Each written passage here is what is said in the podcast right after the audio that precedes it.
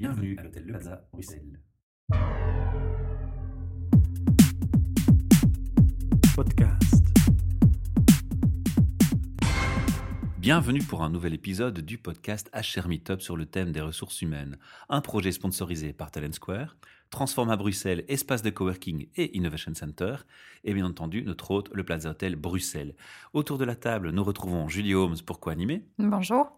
Et devant moi, j'ai le plaisir et l'honneur de recevoir Laurent Rosenfeld, qui est membre de la communauté HR Meetup, que je connais personnellement puisqu'on s'est vu plusieurs fois là-bas et qui a accepté aujourd'hui de venir à notre micro pour une interview. Bonsoir et merci de m'avoir ici. Et tu vas nous parler d'un événement que tu organises. Mais avant, je vais te demander, en quelques mots, en quelques phrases, de me dire qui tu es, du rêve d'adolescent à ce que tu fais actuellement. Adolescent, j'avais euh, un rêve, c'est de devenir Indiana Jones. Aventurier. Pas quelconque aventurier, mais effectivement quelqu'un qui ressemble un petit peu à, à ce que Indiana Jones représente.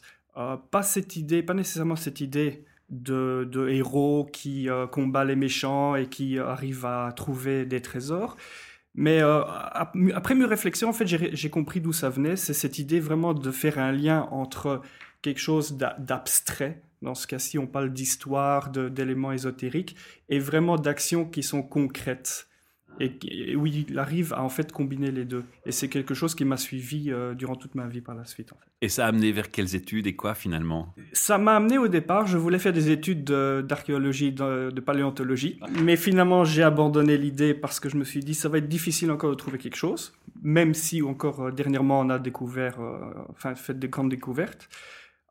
Finalement, j'ai viré vers la, la physique, qui est tout autre chose. Je voulais étudier la cybernétique. Wow. Rapidement, j'ai découvert que, bien que j'aime beaucoup les sciences, je ne me voyais pas tout le temps euh, passer tout mon temps de- dans des labos. Donc, j'ai fini euh, par atterrir à l'échec et étudier le marketing. Du coup, c'est le marketing qui est la clause finale. Euh, au niveau des études, oui. Et alors, tu as travaillé pour des employeurs ou tu es directement parti dans une voie entrepreneuriale? Alors, j'ai toujours su que je voulais devenir euh, indépendant et entrepreneur, mais j'ai commencé en tant qu'employé. Là, évidemment, je te connais un peu, donc je triche. Voilà, tout à fait, oui. T'as le droit. Tu dis que tu as toujours su que tu voulais devenir ind- euh, indépendant. C'est une histoire de famille ou c'est dans l'âme? C'est euh, C'est dans l'âme. Euh, c'est dans l'âme parce que je, je pense que le rêve est un élément important et je ne me voyais pas vivre, dis- disons, vivre le rêve des autres. Donc, pour moi, la construction d'un projet, d'une entreprise est un rêve. Et c'est vrai que c'est c'est beau d'aider à quelqu'un d'autre de bâtir son rêve, mais finalement, à un moment donné, comme euh, Coelho disait aussi, ah, pourquoi ne pas vivre le sien? Et finalement, tu fais quoi alors maintenant? Donc, j'ai travaillé dans le domaine du, du marketing et euh, dans le sales commercial pour des sociétés de, de business intelligence, de, logiciels dans le domaine de l'information, euh, Cognos, puis euh, Dun Bradstreet.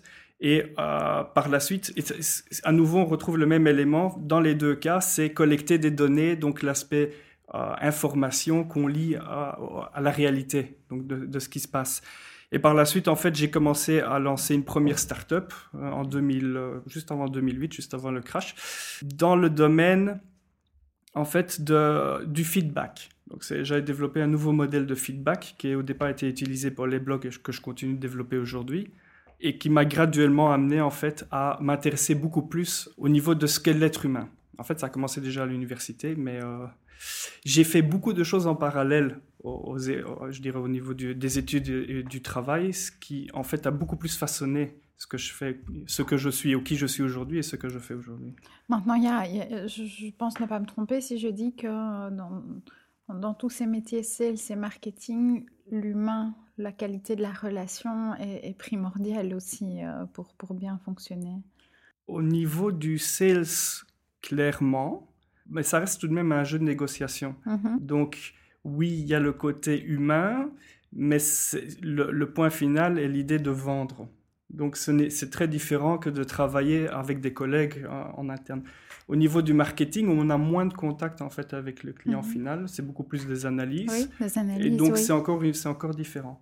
Mais de toute façon, quoi qu'il en soit, l'aspect humain, Humain est quand même euh, présent, est oui. présent, Mhm. oui. Et ceci explique cela, puisque c'est ce qui justifie ta présence dans les soirées Meetup où on te retrouve très souvent parmi nous. Voilà. Alors, tu vas aussi organiser des événements. Et ça, je l'ai appris par un mail que j'ai vu circuler de ta part. Et je me dis, tiens, viens en parler au micro. Ce serait intéressant un peu d'expliquer ce que sont ces événements que tu organises. Tu peux nous en dire plus? Tout à fait. Ces dernières années, en fait, j'ai euh, suivi pas mal de formations, comme la PNL, la communication non violente et autres. Et j'ai eu deux constatations, en fait. J'ai fait deux constatations. La première, c'est que lorsqu'on suit des formations, bah, il faut continuer à pratiquer par la suite, ce qui est difficile. Et deuxièmement, beaucoup de formateurs de très haut vol ont du mal à se faire connaître et à promouvoir leurs services.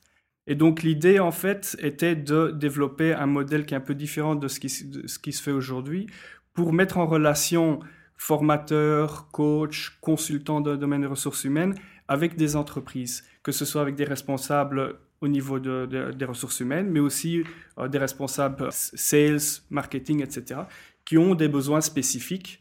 Et euh, donc, en fait, c'est une, une, plateforme de matchmaking, donc de mise en relation, sur base d'un côté du besoin et des compétences qu'en fait les, les, coachs et formateurs peuvent euh, proposer. Et là, tu définis déjà bien le mot matchmaking. Tout à fait. Et HR. Alors, pourquoi ce choix de la sphère HR en particulier? J'aime beaucoup l'aspect humain. Ça a vraiment débuté lorsque j'étais à l'université et on, parlait, on commençait vaguement à parler responsabilité sociétale des entreprises. À l'époque, euh, les, professeurs n'y connaissaient pas grand-chose. J'étais membre de l'ISEC comme d'autres participants du, euh, du, podcast. Et à l'époque, j'avais décidé de développer un business game pour faire découvrir aux étudiants ce que c'est ce qu'est en fait la responsabilité sociétale. Et lors de ce business game, j'ai vraiment réalisé que l'être humain est en fait imparfait. Et c'est ça qui le rend fascinant à étudier. Ce qui m'a amené par la suite justement à, euh, à développer ce modèle de feedback qui est, un autre projet, à suivre, à suivre des formations. Et en fait, plus que euh, les ressources humaines, c'est vraiment l'aspect talent management qui m'intéresse. C'est permettre de trouver comment aider les, les, les, entreprises à développer leur potentiel, le potentiel des employés, d'amener à un autre niveau, je dirais. Concrètement, comment est-ce que ça se caractérise justement cette approche qui permet d'aider les entreprises? Alors, c'est ça la, chose justement. Je ne viens pas personnellement avec un mhm, modèle. Mhm.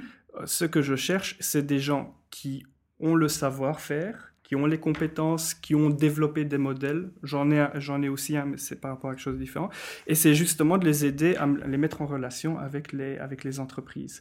Au niveau des entreprises, bah, les responsables HR, euh, les autres managers, ils n'ont pas nécessairement le temps mm-hmm. de chercher, ils n'ont pas nécessairement le, le budget et donc, quelque part, l'idée, c'est de les aider, leur simplifier de la vie. comment est-ce qu'ils doivent s'y prendre alors euh, Comment ça marche? Voilà. Donc, il y a deux éléments. Il y a un site web euh, qui permet déjà de, en s'inscrivant sur le site web, ça, on, peut, on peut chercher euh, sur base de, de, besoins spécifiques.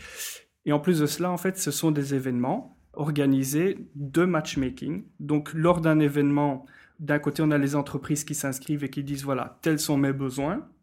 par exemple, j'ai des sérieux problèmes de burn-out ou alors euh, je cherche à améliorer la compétence de communication en interne où il y a d'autres possibilités.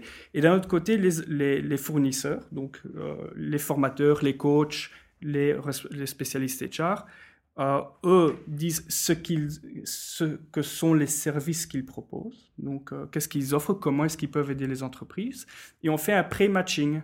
Donc on regarde quel fournisseur peut aider quelle entreprise, et ensuite, durant l'événement, on les fait se rencontrer. Donc, ils ont un quart d'heure chacun. Et ils ont directement, si on veut, les informations de base, ce qui leur permet d'entamer la conversation et aller droit au but. C'est un speed dating? On pourrait l'illustrer de cette manière-là, mais avec une préparation préliminaire via le modèle d'inscription. Tout à fait. C'est bien cerné, c'est comme Tout ça à fait. Ça, c'est un genre de speed dating, mais qui euh, va plus loin parce qu'il y a justement ce pré-matching qui, qui, est fait. Et aujourd'hui, cette plateforme existe Alors, cette plateforme existe. J'avais lancé en fait le, premier événement pour le 17 juin. Malheureusement, apparemment, le 17 juin est une mauvaise date. Ce, serait le premier, oui. Alors, euh, malheureusement, c'est une mauvaise date apparemment. J'ai eu beaucoup de demandes de déplacer l'événement. Donc, celui-ci va être reporté la date finale n'a pas été décidée, ça va être probablement en octobre ou novembre. Mais entre-temps, la plateforme, le site web en est tant déjà que tel fonctionnel. est fonctionnel et il est tout à fait possible de s'inscrire pour l'événement ou même tout simplement pour avoir son profil et pouvoir chercher sur base des besoins. Et puis le fait de s'inscrire, j'imagine, génère le fait que tu vas informer spontanément une newsletter des prochaines dates et donc comme ça on est informé. Tout à fait. Et quel, quel type d'entreprises euh, s'inscrivent, sans, sans dévoiler des noms, hein, mais ce sont plutôt des grosses entreprises Que ce soit des grandes structures, des petites structures, finalement, ce que je recherche, c'est l'individu qui est derrière. Donc le nom de l'entreprise ou le type d'entreprise n'a pas d'importance. C'est le manager. Sa fonction, finalement, en tant que manager, c'est de coacher ses employés, son équipe. Et si cette personne a un besoin, à nouveau, ce n'est pas dirigé purement vers les responsables euh, ressources humaines, eh ben, il peut s'inscrire en disant, voilà, j'ai ce problème, qui peut m'aider? Ok. On a parlé du, du qui, de quoi on parle, du, du pourquoi, tu l'as dit. Quand on a mentionné que ce seraient des dates qui vont être annoncées au fur et à mesure parce que la Oui. première a dû être décalée, tu as déjà un peu expliqué comment ça se passe dans, dans la pratique, mais la question qui me vient à l'esprit, c'est comment tu gagnes ta vie dans l'histoire? Parce qu'il y a, y a un coût pour le, le prestataire, il y a un coût pour l'entreprise. Est-ce qu'il y a un seul côté qui a un coût? Co- Comment ça marche? Alors, au niveau des événements, les deux ont un coût, parce que je considère que c'est, euh, en fait, quelque part, le service est offert aux deux. Mhm. Le coût est proportionnellement minime, c'est pas, c'est pas des grandes sommes, mais ça permet quelque part de ne pas être une barrière pour l'un ou pour l'autre d'un point de vue budgétaire. Ensuite, des entreprises, lorsqu'une entreprise a un besoin plus spécifique, euh, aussi de faire, par exemple, une étude en interne pour voir quels sont leurs besoins, etc. Donc, ils peuvent faire appel à moi, je peux le mettre en relation. Donc, en fait, c'est, je suis un intermédiaire. Et là où je prends mon cut, si on veut, c'est... Tu prends pas une partie sur le résultat uniquement. Tu Non. prends une partie sur le travail de départ. Et puis, bien entendu, les choses vont se faire naturellement parce que tu as correctement ciblé les deux parties. Tout à fait.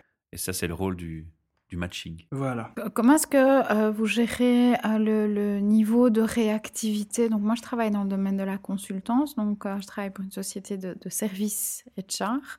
Je me rends compte que cette dimension de, de réactivité est très très importante pour les clients. Donc quand le client a un projet spécifique et un besoin spécifique pour lequel il a besoin d'un prestataire de service externe, C'est toujours urgent. c'est toujours urgent. Et, euh, et, do- et donc, je me demandais, dans ton modèle, comment est-ce que cette dimension euh, de, de- de rapidité et de, de réactivité est prise en compte? Ou alors, vous travaillez plutôt sur des projets long terme où euh, il y a vraiment une, une- une approche différente?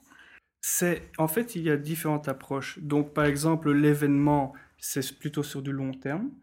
Euh, D'un autre côté, une entreprise, lorsqu'elle a un besoin spécifique à un moment donné, ben, elle peut prendre contact. Par la suite, c'est se rencontrer, voir quels sont les besoins, voir avec qui je peux les mettre en relation. Parce que Mhm. finalement, c'est pas moi qui va faire prester le, le- le- le service. service S'ils ont un problème de burn-out, qui est l'expert dans le domaine qui peut les aider? S'ils ont un besoin de développer certaines compétences, qui est l'expert qui peut les, les aider euh, Mhm. à ce niveau?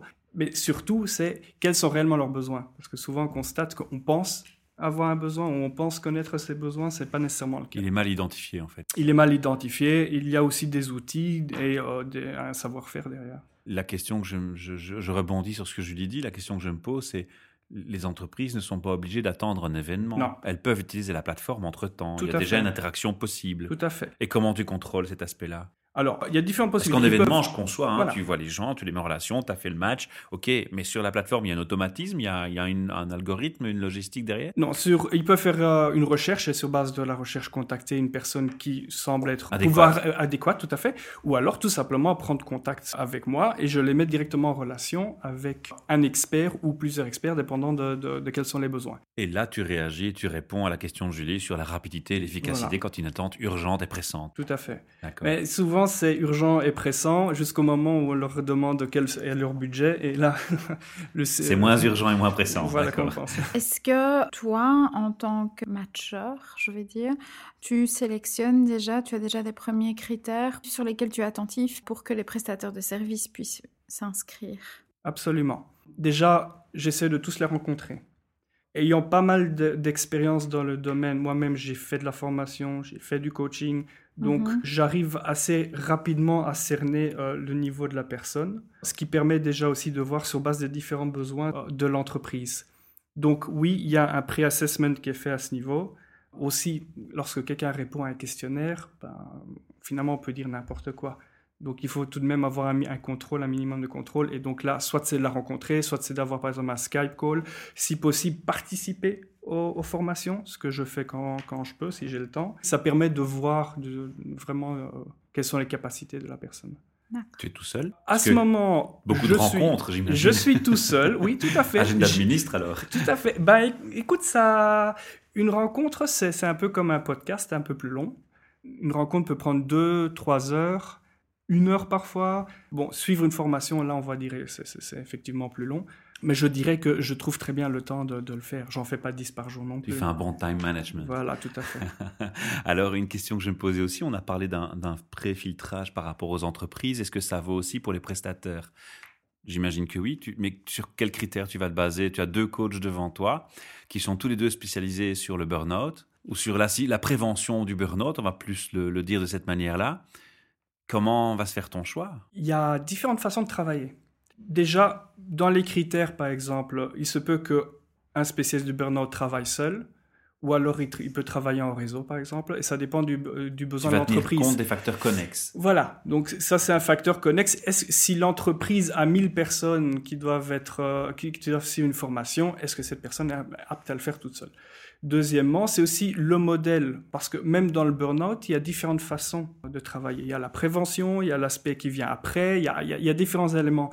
Donc en fait... Ouais, tu vas voir si c'est la réinsertion après burn-out, si c'est la prévention, si c'est le, le traitement burn-out lui-même. Tout à fait. D'accord. Et, ce que le, et aussi ce que le, le formateur, le coach ou le, le, prestataire recherche dans sa relation avec l'entreprise et vice-versa. Est-ce que c'est du long terme? Est-ce que c'est du court terme? Quelle, quelle est sa façon de travailler?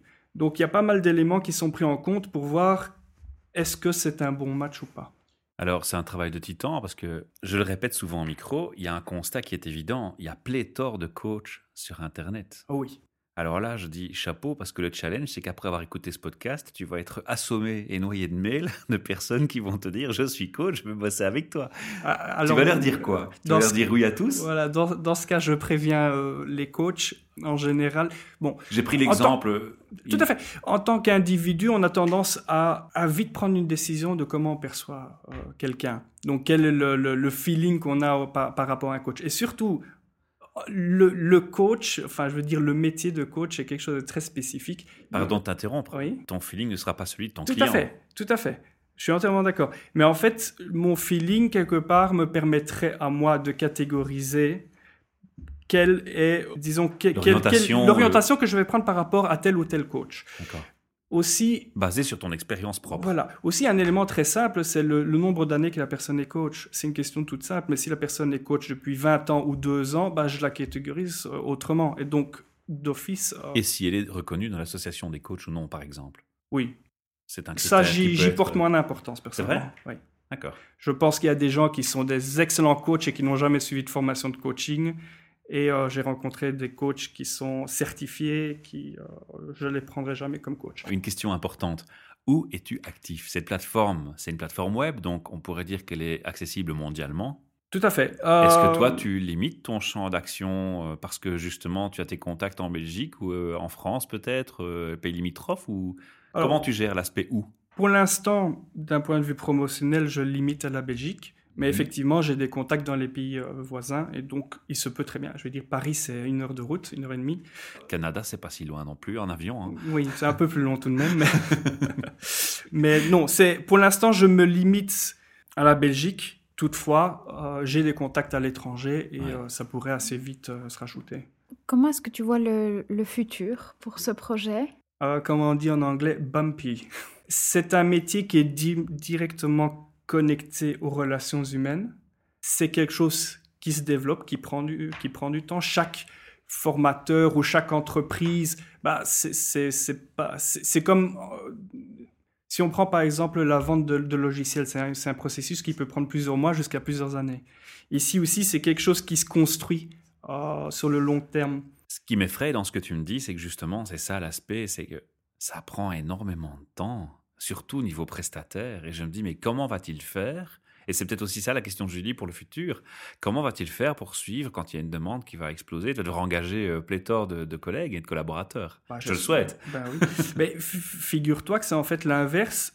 C'est plutôt du côté des entreprises que c'est compliqué. Ah bon? Et pas au niveau des prestataires. peux expliquer en quelques mots? Les prestataires étant indépendants et toujours à la recherche de, de travail. Ouais, c'est assez facile, tu as juste un filtrage à faire, ça voilà. que tu veux dire. Au niveau des entreprises, il y a plus, plus de barrières, il y a le temps, il y a qui est la, la personne, la, la, personne adéquate avec qui parler. Donc il y a beaucoup plus de recherche en fait à faire au niveau des entreprises. Et il y a des entreprises qui travaillent avec des listes préférentielles de fournisseurs. Voilà, ouais. voilà. Et là c'est aussi, voilà, dans certains cas c'est obligé, dans d'autres cas c'est par manque de temps, tout simplement, que de chercher quelqu'un d'autre. Au niveau des structures, dans des petites boîtes, c'est souvent le PDG ou responsable ressources humaines qui gère la chose. Dans des grandes entreprises, on peut avoir une dizaine de Learning and Development Managers, 25 HR. Donc, qui est la bonne personne? Et encore, je dis la bonne personne, mais ils sont, ils sont tous, ils ont tous leur partie dans, dans, dans l'entreprise, leur, leur fonction, leur rôle. Donc, quelque part, ils sont tous une audience ou une cible potentielle. On va clôturer tout doucement cette interview parce qu'il y a encore beaucoup de choses que j'ai envie d'échanger avec toi, mais on est limité par le temps. On essaie de pas trop long pour les auditeurs. Alors, ce qu'on va faire, on va faire les choses simples. On va donner l'URL de ton site. Où est-ce qu'on peut te contacter? J'imagine il y a une page de contact dans, sur le Absolument, site. Absolument, oui. Voilà. Alors, l'URL, c'est trainerswall.com. Trainers comme trainer, formateur avec un S, et wall comme mur, donc W-A-L-L. J'aime bien l'image, très sympa. Ouais, ouais, ouais. Alors, tu connais le, le, mode de fonctionnement des Char Meetup en 2016 pour nos podcasts. On a décidé d'avoir un, une constante dans les interviews qui consiste à poser trois questions purement liées au thème RH. Mm -hmm. Alors, je vais te poser euh, trois questions qui sont parfois répétées, mais j'aime bien avoir plusieurs avis et versions différentes en fonction du parcours de chacun. Donc, je vais te demander d'abord de me définir selon toi ce qu'est un ou une RH. Question complexe. Je pense qu'il y, y, a différents angles euh, dont on le voit, mais en fait, je pense quelque part que tout le monde est RH, dans le sens où RH, euh, ressources humaines reprend les, en fait le côté humain comme une ressource, que ce soit un manager ou un employé ou même un individu, euh, on est tous en relation avec quelqu'un. Tu vois le sens global. Voilà. Et en fait, ce qui se passe, c'est que toute personne avec qui on est en contact est une ressource potentielle. Par exemple, si on doit déménager, en tant qu'on on appelle nos copains pour, pour nous aider. C'est une ressource. Au niveau des entreprises, il y a effectivement différents niveaux au niveau de la gestion des ressources humaines, mais je pense que c'est quelque chose que tout le monde doit prendre en compte, que tout, no, notre communauté, notre groupe, notre tribu, ce sont, on est tous des, des ressources l'un de l'autre. D'accord. Alors justement, quand tu observes ce monde RH évoluer autour de toi, et là ici je parle plus des professionnels, donc des recruteurs, ouais, des personnes qui gèrent les personnes dans les entreprises, quelles sont les pratiques ou, les, les, processus, les philosophies, les idées ou les actions ou à un moment donné qui t'ont ébloui tu t'es dit waouh, ça j'aime bien Est-ce que c'est arrivé déjà? Alors, il y a beaucoup de choses qui se passent. Moi, ce que j'aime beaucoup, c'est le côté empowerment, dans le sens où, comme j'ai dit, chacun doit être en fait RH. Chacun euh, est acteur. Chacun est acteur. Et au niveau du, du, du, management, que ce soit un team leader, un middle manager ou autre, chacun est responsable de son équipe. Et en fait, il doit voir son équipe comme, comme une ressource. Et en fait, dans des ressources, on, on investit là-dedans. C'est un, un avantage, ça ne devrait pas être un outil. Mmh. Et donc, plutôt que de tout limiter à un, certain, à un niveau précis, j'aime bien voir des entreprises qui, par exemple, forment chaque personne qui devient manager dans du coaching ou dans d'autres éléments qui permet à cette personne par la suite de savoir gérer cette équipe. Ouais, une approche plus complète et plus professionnelle. Tout à fait. C'est une approche beaucoup plus holistique des Mhm. ressources humaines plutôt que de laisser les ressources humaines chez une personne ou une équipe et euh, laisser les, les, les managers euh, à gérer juste ce qu'ils sont censés euh, gérer. Donc il y a plein d'HR qui nous écoutent. Si tu avais un message à leur faire passer, lequel serait-il? Je pense que, justement, on parle de RH, donc ressources à nouveau. Lorsqu'on regarde les types de ressources qu'on a en entreprise, c'est quoi? C'est le temps, c'est l'argent et c'est les gens. Et aussi, si on parle de, responsabilité sociétale, on a people, profit, planet. Et planet, on pourrait lier au temps. Et dans ce cas-ci, en fait, les ressources humaines, euh, vous autres dans les ressources humaines, vous réalisez que, en fait, au niveau de l'entreprise, euh, vous gérez la ressource qui est la plus importante la plus importante et la plus riche finalement. Parce que sans, sans employés, il n'y a rien. Et donc c'est vraiment, et en développement, en investissant dans ces personnes, on se développe soi-même et on investit aussi en nous-mêmes. Ça, c'est une des richesses au niveau, par exemple, des formateurs. Chaque formateur qui forme quelqu'un, il en apprend aussi quelque chose. Et je pense qu'au niveau des ressources humaines, c'est de se dire, il y a moyen vraiment de, de développer cela. C'est un très beau mot de conclusion. Mhm. Et si Julie n'a plus de questions d'intervention, on va clôturer ici cette interview en te remerciant pour ton temps et ton Merci déplacement jusqu'à beaucoup. Merci à vous. À bientôt. Podcast.